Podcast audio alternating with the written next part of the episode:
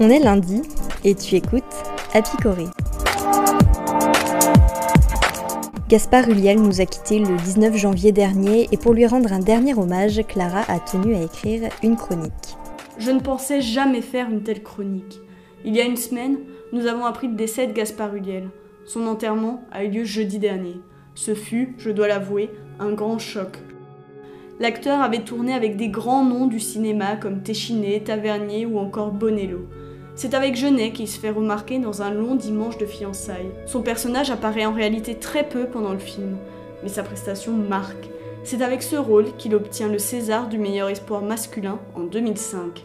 Mais c'est véritablement dans Juste la fin du monde de Xavier Dolan qu'il épate. Sa performance est époustouflante, notamment dans une scène dans laquelle, sans parole, son regard dit tout. Pour cette prestation, il décroche en 2017 le César du meilleur acteur. Cela est d'autant plus triste de penser à ce film et de lier certains de ses dialogues à la mort tragique du Liel. Parce que dans ce long métrage, l'acteur interprète un jeune auteur qui vient voir sa famille avec qui il n'a pas eu de contact depuis des années pour leur annoncer sa mort prochaine. Mourir à 37 ans, ce n'est pas imaginable. À l'annonce de son décès, j'ai fait directement le lien avec Gérard Philippe. Bien sûr, la comparaison ne peut pas être totale. Mais tous deux étaient des acteurs formidables, bourrés de talent, des jeunes premiers partis trop tôt et de manière inattendue, créant un énorme choc pour le monde du cinéma. Pour moi, et là ce n'est que mon avis personnel, Gaspard Huliel est le Gérard Philippe de ma génération. Gérard Jugnot a quant à lui comparé cette perte à celle de Patrick Dewer.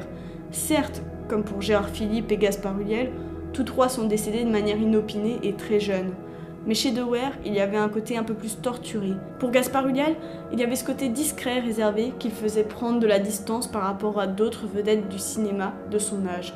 Mais pour autant, et aussi paradoxal que cela puisse paraître, il arrivait à être proche des gens, notamment dans ses rôles, mais aussi dans ses interviews, avec ses confidences qui mettaient en avant sa timidité, sa personnalité, le tout le rendant attachant. Ce décès est une véritable tristesse.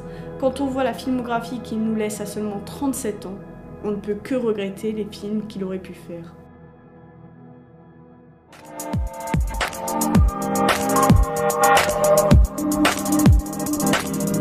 Tu viens d'écouter l'épisode 18 d'Apicoré. N'hésite pas à nous laisser tes retours sur Instagram.